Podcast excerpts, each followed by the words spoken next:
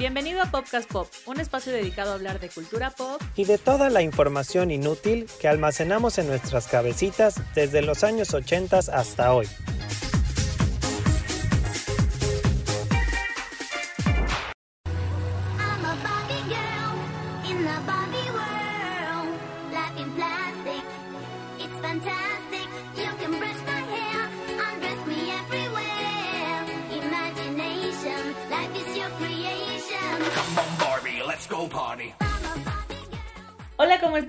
Bienvenidos a un capítulo más de Podcast Pop. Yo soy Piti. Le doy la bienvenida a Ingo. ¿Cómo estás, Ingo? Hola Piti, muy bien, muy contento como siempre de estar aquí como todas las semanas y dándole la bienvenida a todos nuestros popcasters. Muchas gracias por acompañarnos. Y bueno, como saben, en este podcast nos dedicamos a hablar de sexo, drogas y experiencias traumáticas.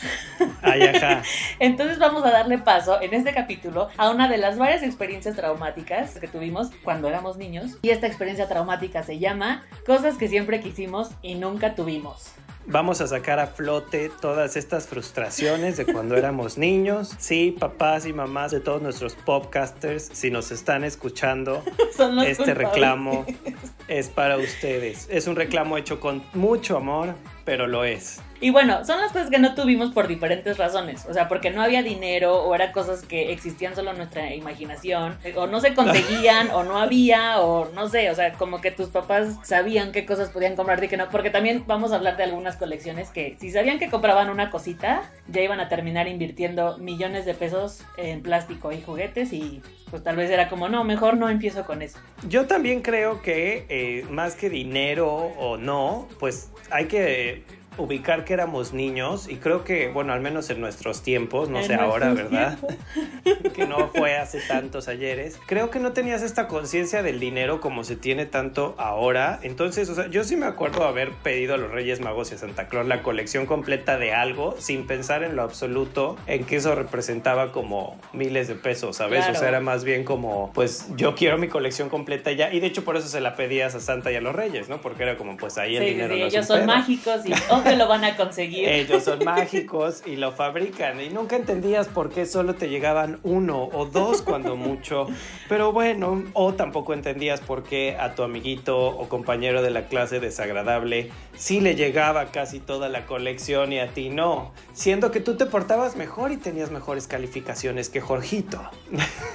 Los reyes y nuestros papás nos estaban preparando para, para esta Para el vida, mundo que real. No todo, para el mundo real, exactamente. Y el hashtag para que participen con nosotros en este capítulo es hashtag el regalo prometido. Éramos niños de los noventas, no había como tanta oferta, ¿no? Pero esas cositas como en específico eran las que querías. Siento que no había tanto acceso a información en ese sentido, entonces por los 10 juguetes que publicitaban en la televisión, pues sí, eran o los en que Chabelo. querías. O sea, te pones a ver Chabelo como justo unos días antes de Navidad para saber qué es lo que ibas a pedirle a los reyes de Sí. Santa, ¿no? Y también sabes qué pasaba, que había casas en las que Santa no llegaba y los reyes sí o al revés, ¿no? Que era como, no. Eso tampoco nunca lo entendías como niño. No, espera, yo tengo que decirte, en mi caso había compañeros que les llegaba el niñito Jesús. Ah, sí, también mis vecinas, Carolina. Entonces yo eso no lo entendía, era como, ¿por qué es, es Santa es Santa, bitches? Y entonces, ¿por qué te llega a ti el niñito Jesús? ¿No? Y son esos misterios de que no entiendes de la vida de cuando eres niño y es así como, pero Santa es Santa, ¿a ti por qué te trae el niñito Jesús? Sí. Y luego dices, ¿y entonces por qué a mí no me trae? Claro, ¿no? claro. Pero bueno, pues vamos a empezar con nuestras primeras experiencias traumáticas que fueron las que nos mencionaron los podcasters en las preguntas que hicimos. Fueron coches eléctricos, el Jeep de Barbie,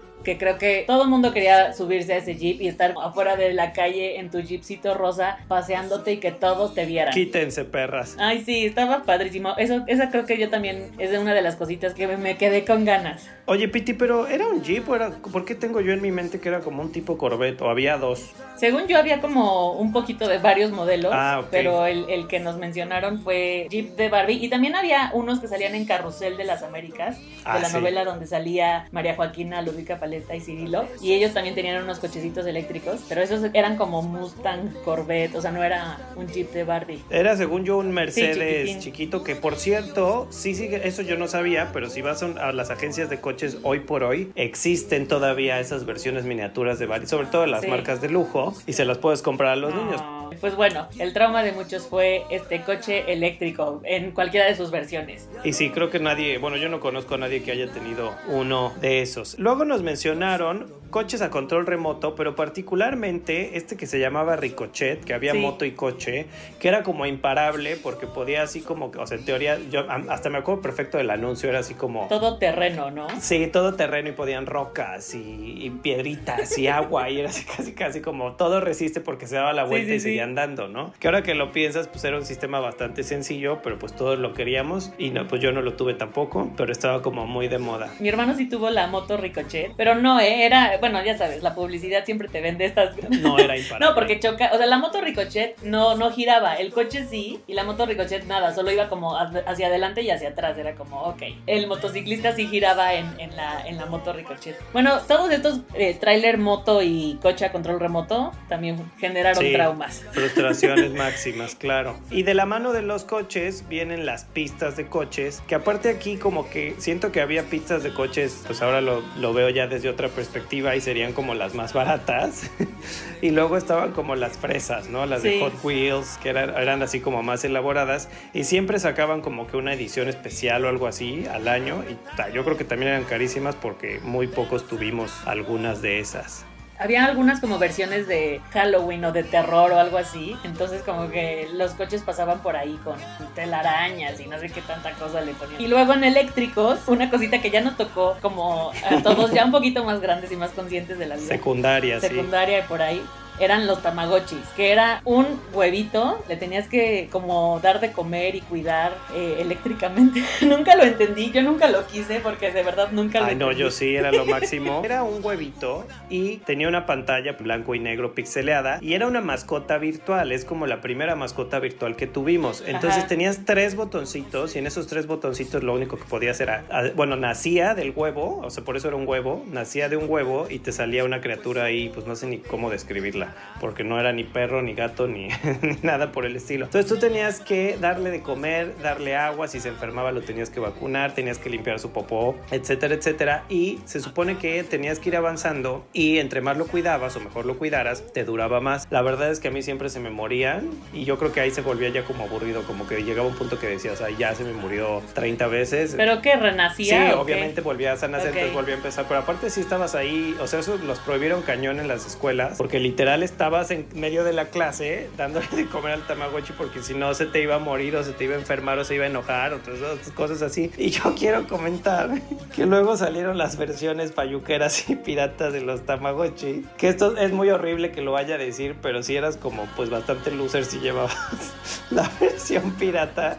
O sea, porque literal no sé si el Tamagotchi costaría, no sé, 300 pesos. Y estas empezaron a salir como versiones piratas de 100 pesos. Ah. Entonces, pues era como, sí éramos muy malos y crueles los niños, porque si era como, o sea, ¿cómo Tú- tú traes tienes el Tamagotchi que no es Tamagotchi? Sí, tú o sea, el pirata. sí. Oye, pero yo el año pasado en una tienda vi que vendían otra vez los tamagotchis. Dije, bueno, mira, no han muerto del todo. Y yo fíjate que eh, hasta estuve tentado, o sea, sí me emocionó ver que lo volvían a vender. De hecho, hasta en Instagram y eso salía como la publicidad. Yo al principio pensé que no era cierto. Y sí. Pero sí, te digo, nunca me duró más de, creo que tres semanas. Oye, ¿y en tu escuela no había este mito urbano que en Japón se había suicidado un niño porque no porque se murió su tamagotchi?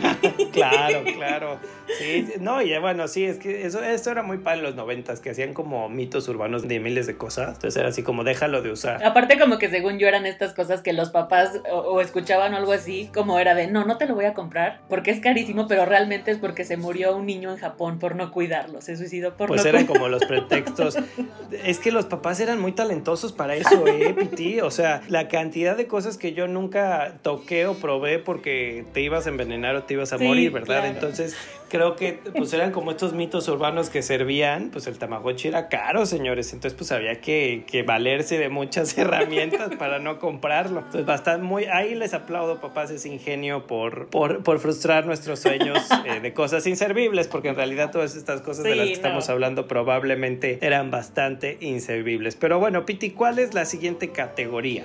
La siguiente categoría es colecciones interminables y son estas cosas que yo creo que sí los papás decían, hijo, mejor no empiezo porque voy a invertir e invertir e invertir mi dinero en plástico. Alguno de los podcasters mencionó como, es que yo quería tal y tal y tal y tal figurita de Star Wars. Y bueno, en esos años eh, estas figuritas eran muy caras, entonces yo creo que sí era como, hijo, mejor no voy a empezar porque no voy a terminar. Aparte Star Wars, ¿cuántos personajes tiene? 200 mil, ¿no? Sí, fíjate que yo de Star Wars no me acuerdo porque cuando nosotros éramos niños, pues ya se había pasado un poco el auge de Star Wars. O Sí. sea, sí existía por los que eran muy fans, pero era más como que le gustaba a tu papá. O sea, ya después como que el regreso de Star Wars no nos tocó tanto. Entonces estas figuritas siento que eran más de colección y por eso eran caras. Y empieza esto, estas empresas de juguetes empiezan a sacar, que yo creo que era como la competencia para todas las muñecas de niñas, o sea, para Barbies y esto, los niños no teníamos. Entonces empiezan a sacar estas figuritas de acción, de colección, que estaban, pues eran padres. Yo sí quise tener varias. Star Wars no, pero a mí la que más me marcó creo que fue la de los Caballeros del Zodíaco, que muchos popcasters nos mencionaron. Sí. Yo le contaba, le contaba a Piti que a mí me sorprende un poco, no sé, o sea, Piti también me decía, bueno, lo que ganaban los papás en ese tiempo, ¿no? Pero yo me acuerdo perfecto, y algunos podcasters también se acordarán, que los Caballeros del Zodíaco costaban 100 mil pesos, que vienen siendo 100 pesos de hoy. Y eran carísimos, o sea, no te lo compraban porque estaba muy caro. Además, los vendían solo en tiendas como especiales, porque no estaban como,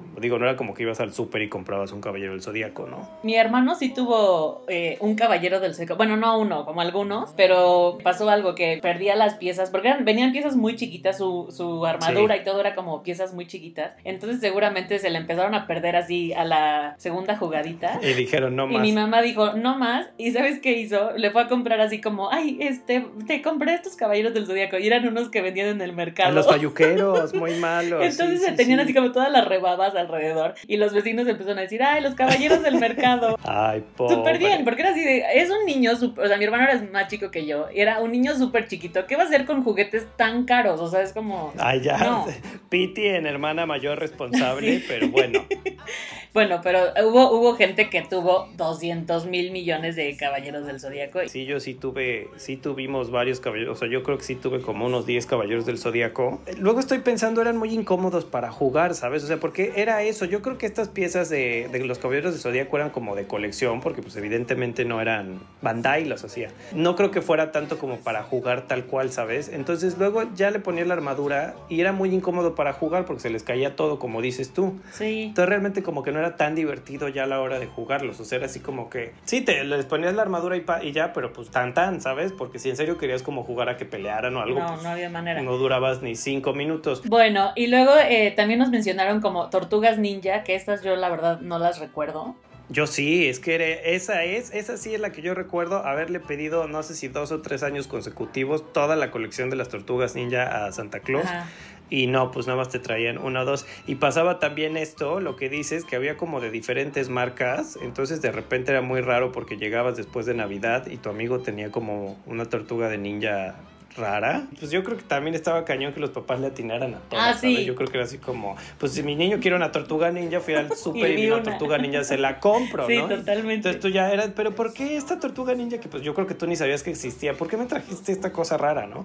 Entonces, esa sí me acuerdo yo muchísimo, sí estaba como en auge, la de las tortugas ninja. Y luego también nos mencionaron la baticueva de Batman, que, bueno, seguramente eran como estas cosas carísimas que era como, bueno, te voy a comprar la baticueva, pero luego el batimóvil, pero luego el pingüino, pero luego el acertijo, pero luego el Joker, pero luego, ¿sabes? Ya era como, no lo voy a hacer. Y de Batman hubo varias, porque aparte de las de las películas, luego sacaron, no sé si te acuerdas, una serie animada muy padre, en los noventas también, hicieron una serie de, de muñecos de colección de esta serie animada que era La Interminable, que yo creo que hasta la fecha siguen vendiéndolos. Y ahí fue, esa fue como la que a mí me tocó, porque pues podías comprar a Poison Ivy, al Acertijo, a Robin, a Batman, a todos. Y según yo, de ahí viene esta baticueva y este batimóvil que yo ahí fíjate que de Batman sí no me acuerdo haber tenido más que un par. Pusimos también en colecciones interminables los famosísimos Playmobil. Los Playmobil eran muy padres, pero también eran juguetes caros, sobre todo si querías como estas versiones grandes de El Circo, El Barco Pirata y La Mansión, que no nos acordamos dónde, a ver si ustedes se acuerdan, podcasters, en qué tienda. Yo supongo que era como en un Liverpool o algo así. Ibas y tenían la mansión armada así entera, hasta me acuerdo que la tenían como en un, dentro de un cristal, no sé si hasta en el súper, Como ¿eh? en una pecera. Ajá, ¿no? exacto, como de cristal y la podías ver y estaba padrísima, o sea, sí, los detalles estaban muy bien. Yo de Playmobil sí tuve el barco pirata y tuve el circo, la mansión pues creo que era más para niñas, entonces yo tampoco la quise mucho, pero estaba muy padre, o sea, sí me acuerdo haberla visto y era así como, wow,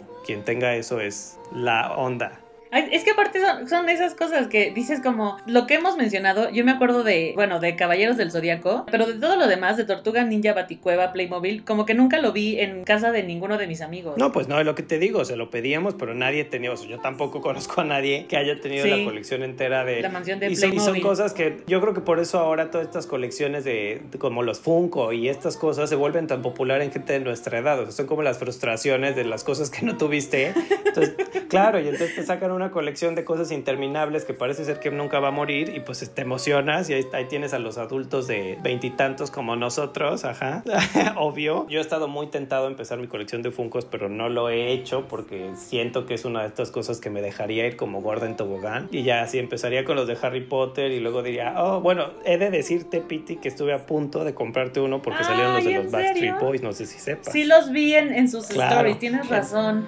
Entonces, pues, No, pero aparte es eso, como para qué quiero, Pero, así fin. como justo, voy a decir como, hay uno, bueno, pero realmente son cinco, y luego, Pues no, y luego sale todos, Britney, claro. y luego sale, ¿no? Ya es como Madonna y Rihanna. No, y luego es los Backstreet Boys con, en el video de no sé qué. Entonces, Ajá. sí, no, No, no, no. Está, es peligroso, señores, por eso yo no lo he hecho. Y bueno, la última de estas colecciones, ¿cuál es? Otra colección que muchas niñas queríamos era la de Polly Pocket. Eran estas muñequitas chiquitititas que yo se las pedía a los reyes y lo- una vez este mi mamá me dijo como, pero ¿cómo? ¿Vas a jugar con ese muñequito tan chiquito? Y yo, sí, está bien padre. Y bueno, me trajeron una casita muy chiquita, pero sí, había cosas increíbles. O sea, me acuerdo que había una, una estrella que abrías y tenía así como... Sí, eran como cajitas y tenían Ajá, formas diferentes. Tenían formas ¿no? diferentes Ajá. y tenía así como, aquí está la cocina, aquí está la piscina, aquí está la recámara. O sea, realmente era como una cosa muy curiosita. Estaban súper, súper lindas. Sí, estaban padres. De hecho, las prohibieron. No sé si te acuerdas de esto. Prohibieron las Polly Pockets originales porque sí las piezas eran Mini, muy, muy sí. chiquitas. Y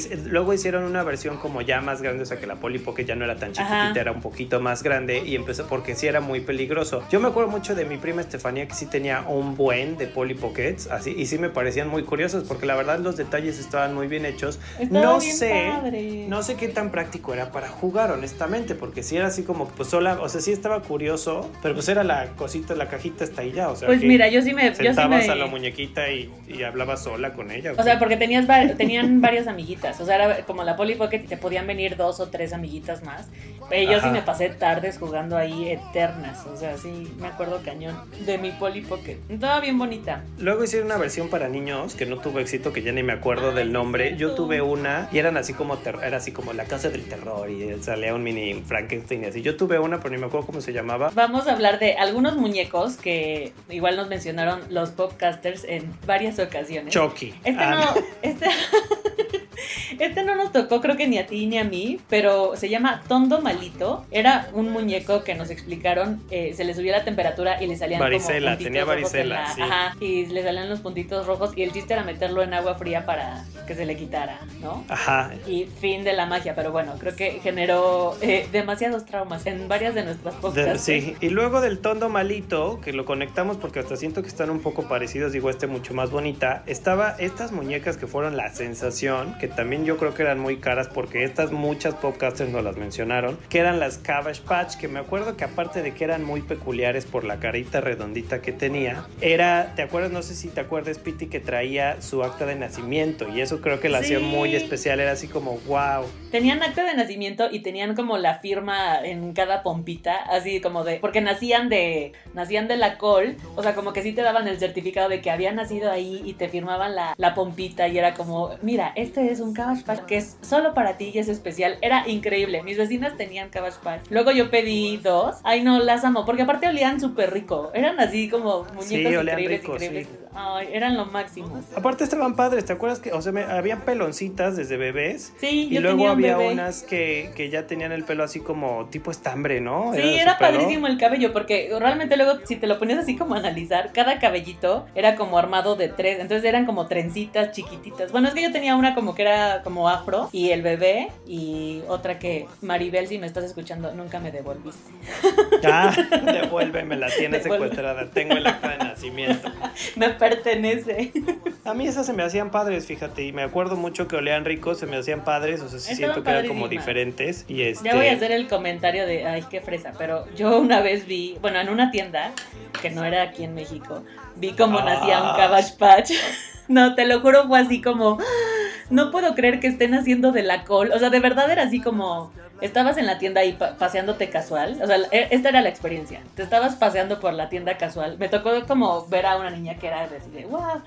Y era así como, miren, van a hacer una Cabbage Patch en este momento. Entonces ibas así como, a ver, vamos a ver. Y nacía de la col y decían como, esta Cabbage Patch pertenece a María. Entonces era así como, wow. Y ahí en, en el acto de nacimiento decía Guau, como, María, no sé cool. qué. Estaba padrísimo. Se la daban y era así como, wow, lágrimas y risas y llanto y todo. Muchísima emoción. Estaba bien, bien bonito. ¿Y dónde fue eso? ¿En Harrods, en Londres? Ay, sí, no. En el Toys R Us en, en Nueva York. Ah. O sea, obvio no, fue en Toys R Us de New York, el 24 de diciembre. No, fue, fue hace muchos, muchos años. Ay, no, pero seguro que cuando vi eso fue así de no lo puedo creer. O sea, qué padre. qué cool. Es Sí. una buena experiencia, Piti. Está padrísimo. La verdad, sí. Y luego otro que fue como uno de los traumas, incluidos el mío, fue el Ken. Ken en cualquiera de sus versiones, porque había Ken Barba Mágica, Ken este, Cena de Noche, Ken Cena de la ¿Qué en barba Cena de- mágica? ¿Es real? Sí, ¿Por? el Ken Barba Mágica estaba bien. Estaba padrísimo, porque tenía su rastrillo, que era una esponjita, se la pasabas por la cara Ah, y, sí, le, y se le quitaba la barba. Y entonces tú, tú decidías cómo tener a tu Ken, con barba o sin barba. Estaba increíble. Yo también se lo pedí, creo que un montón de veces a los reyes, y no me lo traían. Entonces mis Barbies eran como novias entre ellas, o tenía yo a un osito que decía, bueno, pues hacen a este oso. Y ya cuando era yo eh, una persona adulta de 16 años, creo, fue que me regalaron a un Ken. Y fue como, ay, qué padre, y era el Ken Surf. ¿Y por qué no les, lo que no entiendo es por qué no les daban el Ken? O sea, era así como muy sexista no darles un Ken, ¿o no, qué no pasa? sé. Porque varias lo comentaron, se me hace curioso. Que nos como- cuenten los papás popcasters por qué no nos compraban al novio de Barbie. Sí, por favor. bueno, eh, vamos a seguir con, bueno, una de nuestras favoritas categorías que es traumas fuertes. Al final dejamos el más fuerte, pero el primero, que aquí tuvimos una confusión, a mí muchos podcasters, bueno, más bien podcasters mujeres, me mencionaron un árbol que era una figurita como de una casa del árbol que se llamaba The Family Tree House y los muñequitos se llamaban Tree Tots, que era como, no sé, supongo que era la mamá, el papá o no sé si eran hermanos y un perrito. Y yo la verdad no me acordaba de ella, pero cuando vi la foto sí me acordé cañón y estaba bien padre. Entonces muchos, así muchos nos mencionaron este trauma de que no tuvieron esta casita del árbol. A mí lo que me dijeron fue casita del árbol, pero una casita del Real. árbol real. O sea, le contesté como, ay, sí, qué padre, yo también me quedé con el trauma. Y me contestaron, es que yo no tenía árbol en mi casa. Entonces era como, ah, ok, o sea, sí quieres una casita del árbol real. Y creo que sí, muchos como, Sí, porque veíamos también, estas series gringas, era sí. así como, ay, wow, estaría padrísimo ir a leer ahí o irte a Ay, sí, dormir y ahí. cuando me regañe mi, mi papá irme a vivir ahí por tres días, hacer mi huelga de hambre como Bart Simpson.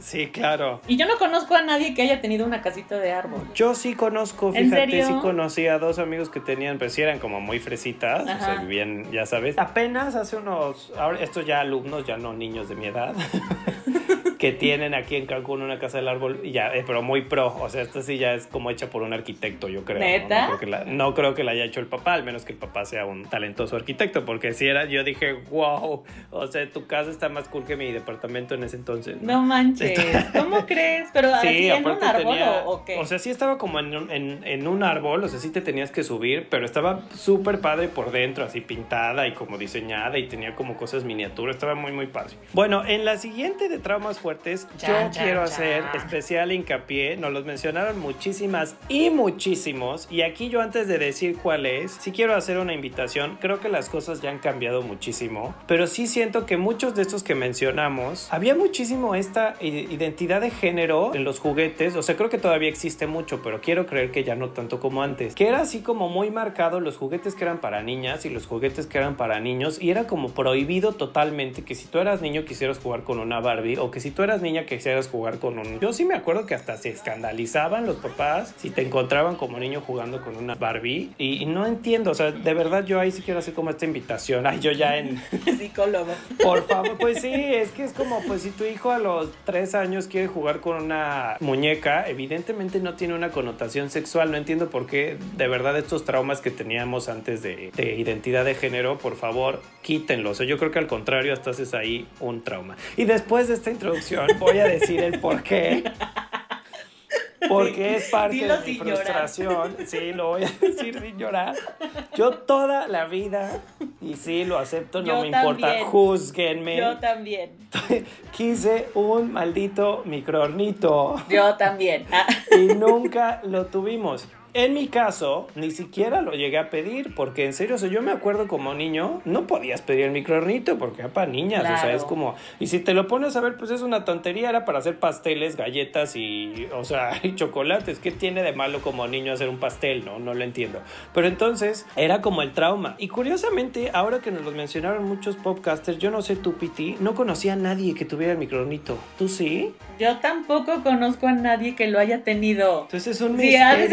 Juguetes que anunciaban pero nunca existieron. No, porque es verdad, o sea, de verdad, nadie, nadie lo tiene y todas lo, o sea, yo me acuerdo que era así de, "¿Y ¿qué le vas a pedir a Santa? El microornito, Sí, yo también, yo también, ah, y, o tal vez era como el regalo prometido, que de verdad mandaban cuatro. Tal vez, porque sí, en serio, o sea, yo creo que fue el que más nos repitieron En en, todas sí, las sí, redes sí. sociales, o sea, pero by far, sí fue así como el micronito, micronito, micronito. Y yo me acuerdo, le contaba a Piti que en mi frustración para los niños, es que esto es, está muy cañón, o sea, yo sí lo estoy analizando y me parece muy fuerte y quiero creer que en serio hoy ya no pasa tanto, o sea, sí era muy marcado de, esto es para niñas y nos pegó, pues hacemos como la versión macho alfa para niños, ¿sabes? Es- Eso está como pésimo. Entonces, bueno, del micronito hicieron uno que sí tuve, que se llamaba Creepy Crawlers, que los Creepy Crawlers era literal como el mismo, la misma idea del micronito, pero en lugar de hacer comida, hacías unos gusanitos, arañas y criaturas así, insectos, porque parece ser que si eres niño te gusta lo creepy, lo desagradable, y si eres niña no.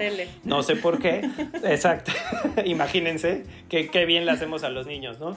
Entonces, yo la verdad ese lo pedí por mi frustración del micronito. O sea, no era como que, pues bueno, es como se parece, ¿no?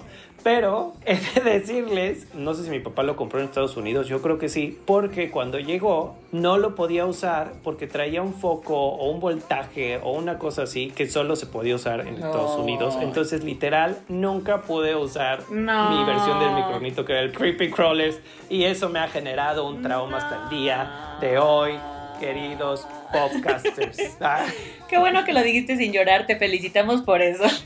fue muy fuerte, fui muy fuerte. Gracias por, por soportarlo conmigo. No, pero sí. Si, si dejo de hablar dos minutos. No, pero sí, bueno, ahora eh, tal vez nosotros podríamos ya ser padres, pero sí, creo que los juguetes han cambiado muchísimo, no como lo que dices, las muñecas son para niño y niña, los vestidos, o sea, como que también en- en- luego en eso también es de, ay, el niño se quiere poner falda o no, es como, ay, pues déjenlo, o sea, al final no pasa nada, ¿no? Como déjenlo ser. Pues sí, tengo unos amigos que eso a mí me, o sea, tienen un niño que no sé, tendrá dos o tres añitos y tiene una muñeca y un carrito con la muñeca y va para todos Ajá. lados con la muñeca y el carrito. Y sabes, o sea, es una naturalidad, es como, pues sí, no tiene nada de malo, pues, o sea, ¿por qué si una niña puede jugar con una bebé, un niño no? O sea, es- pues también un niño va a ser papá en el futuro, Totalmente.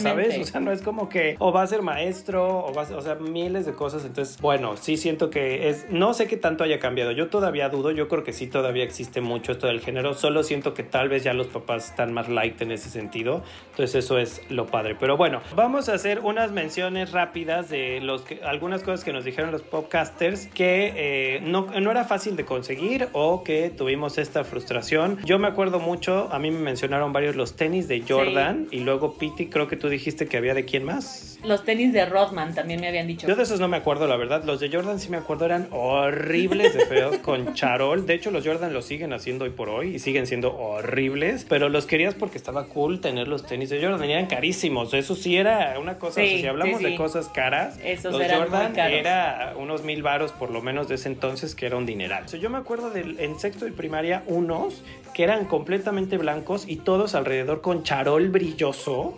horroroso. Era una cosa horrible, horrible. Bueno, y pero todo el que- mundo los traía. Sí, pero que Michael Jordan anuncia pepitas y todo el mundo va a creer No, sus sí, no- nos queda o sea. muy claro, nos queda muy claro. Bueno, y en estas cosas también entraron unos guantes de Jorge Campos, que era ¿Por? como, era cuando Jorge Campos se vestía con estos colores fosforescentes, entonces yo creo que No, y sí querían como los guantes y el uniforme también era como de colores, ¿no? Sí, el Y uniforme- también los niños se los compraban. sí, totalmente. Veías a todos los niños eh, en la calle con sus playeras fosforescentes Sí. de Jorge Campos. Nos mencionaron el Pogobol, que yo la verdad no me acordaba, pero lo googleé y sí es cierto, estaba padre, era como una pelota, no sé, pareció pelota mix ovni. Entonces era como una pelota, como con una superficie en la que tú te subías y tenías que balancearte y hasta podías, según esto en la- el anuncio, hasta podías brincar con la pelota. Siento que es de estas cosas que luego ya cuando los ponías en práctica no lo lograba ni Dios, pero en el, en el comercial se veía muy cool. Y bueno, algo Sí. súper random que fue como, ok. También nos dijeron que se quedaron con ganas de un Nextel. Ok, eso fue todo por hoy. Muchas Sí, no, porque ¿qué es eso de los Nextel? O sea, ¿quién quería un Nextel? O sea, bueno, estaban de moda, pero ya estábamos bastante peluditos, ¿eh? O sea, ya esos podcasters que dijeron el Nextel, eso ya fue una frustración como de, de, pre- De del mayor, presente, ¿eh? de Sí, ya, mayor. ya, ya mayor, universitario, creo yo, ¿eh? Aparte era como, bueno, no sé, a mí me parecía lo más incómodo del mundo que todo el mundo escuchara lo que estábamos platicando. Eran estos walkie-talkies. A mí nunca me, me pareció atractivo y agradezco al mundo que se haya acabado esa cochinada, porque aparte en serio, llegó un punto que eras como, o sea, no tienes a ID Nextel y te hacían sentir como que eras un Sí, lucería así, no. no, eres, a mí me parecía todo lo contrario, era de mal gusto escuchar a todo, oh, no, El comercial era que estaban unos constructores haciendo eh, una obra inmensa, así con maquinaria pesada, y le hablaban como al arquitecto de, "Prr, arquitecto, ya tengo aquí listo el material. Prr, muchas gracias. pues sí, pero no para la niña fresa que se quedó afuera del antro. ¿no? Entonces era así como, güey, no entiendo nada del Nextel,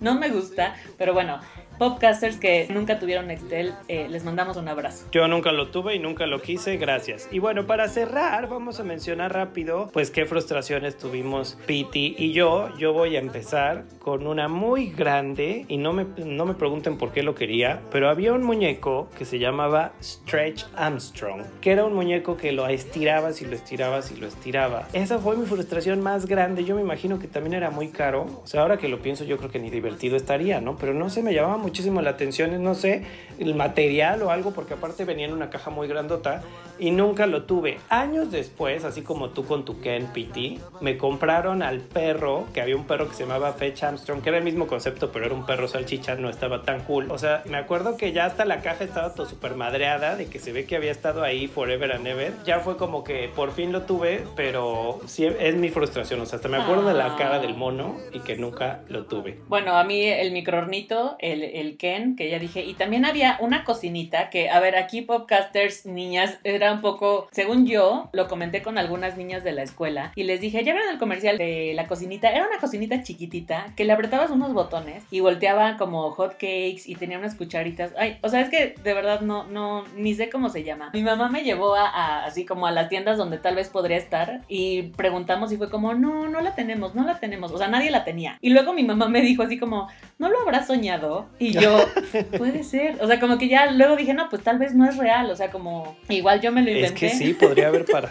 Pero sí. bueno, si, si alguien lo recuerda, dígame por favor, dígame que no estoy loca. Y había un comercial, no sé si se acuerdan, que anunciaba gancitos. Y el comercial era que un niño tenía como su máquina de gancitos en, en un laboratorio y se la pasaba haciendo gancitos. Bueno, pues mi hermano le escribió su carta a los Reyes Magos así de, quiero una máquina de gancitos. Y mi mamá leyó esa carta y fue así como, no, esto no te puede traer. Y pues Ni los reyes pueden. Mi hermano, claro que sí, yo lo vi en la tele. Entonces son estas cosas que era como, ok, pobre, se quedó con ganas de su máquina Claro, es que nos creamos. A mí, yo tuve una experiencia similar con el juego de Jumanji. Un compañero en la primaria, íbamos como en sexto según yo, muy convencido, bueno, hasta me dijo que lo tenía, que él había comprado el juego de Jumanji, pero deja, o sea, obviamente no ibas a la, no te teletransportabas a la selva, pero me había contado que era electrónico y que tenía como magnetics, entonces Ay, sí, se supone que sí tenía los retos, o sea, sí salía como las letritas así difuminadas. Y según esto, que los muñequitos se movían solitos con, con imanes. O sea, que si ahora lo pienso, pues en esas épocas yo creo que eso ni era posible. Y hasta me dijo dónde lo había comprado según esto. Entonces yo así súper emperrado hice que mi papá me llevara. O sea, era así de, lo quiero de cumpleaños, Navidad y todo, no importa. El regalo prometido. Y entonces obligué así mi papá así como que llegó a un punto que lo mismo. Fue como, oye, Ingo, creo que esto no existe, no es real. Ahora lo pienso y sí, evidentemente este niño se Ah. presumido, se inventó una cosa que no existía. Más tonto yo que me lo creí, pero esa fue mi frustración también porque hubiera estado bien chido tener ese juego de Jumanji. Y también mi última frustración fue un disfraz de Power Ranger que nunca tuve. Ay, bueno, pues sí. Pues muchas gracias, eh, papás podcasters, porque sin ustedes este capítulo no hubiera existido. Para bien y para mal. Para bien y para mal, claro. Pero bueno, si ustedes recuerdan alguna otra cosa que les generó este trauma infantil, cosas que no tuvieron, pero siempre quisieron, pues escríbanos en nuestras redes sociales. Les recuerdo, el Twitter es arroba popcastmx, el Instagram y el Facebook es arroba. Mi Instagram es hola Piti y tu Instagram, Ingo, es... Ingo Ecobe. Gracias, Piti. Gracias, Popcasters, como siempre, por participar en estas dinámicas. Vamos a estarlo haciendo más seguidos. Y ya tendremos que hacer uno de los juguetes que sí tuvimos y nos Ay, encantaron, sí, ¿verdad? Para también. tampoco echarle tanto a nuestros papás. Así es. Pues eso fue todo por hoy. Muchas gracias, Ingo. Chao, chao. Gracias, Piti. Bye.